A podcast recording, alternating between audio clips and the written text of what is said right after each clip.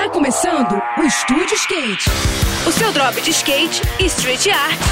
Aqui, na Rádio Cidade. Estúdio Skate, com Ruth Jimenez.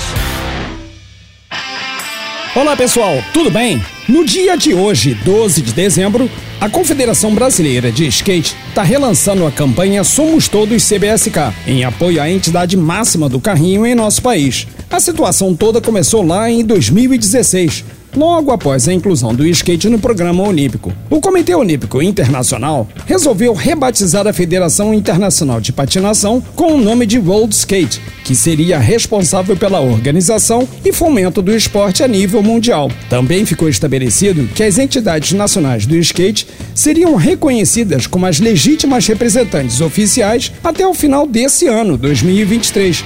Isso nos países que contam com essa estrutura. Esse é o caso do Brasil, país que tem o segundo maior cenário de skate do planeta, que é referência técnica em todas as modalidades e que também se transformou numa potência olímpica do esporte, com as três medalhas conquistadas em Tóquio. Acontece que o Comitê Olímpico Brasileiro não tomou uma decisão até agora, às vésperas do prazo final estabelecido pelo COI. Nós, que fazemos a cena do skate, não vamos aceitar sermos submetidos aos dirigentes da patinação, que nunca fizeram nada pelo nosso esporte e que estão claramente atrás da divulgação e dos orçamentos que o skate tem nos dias atuais.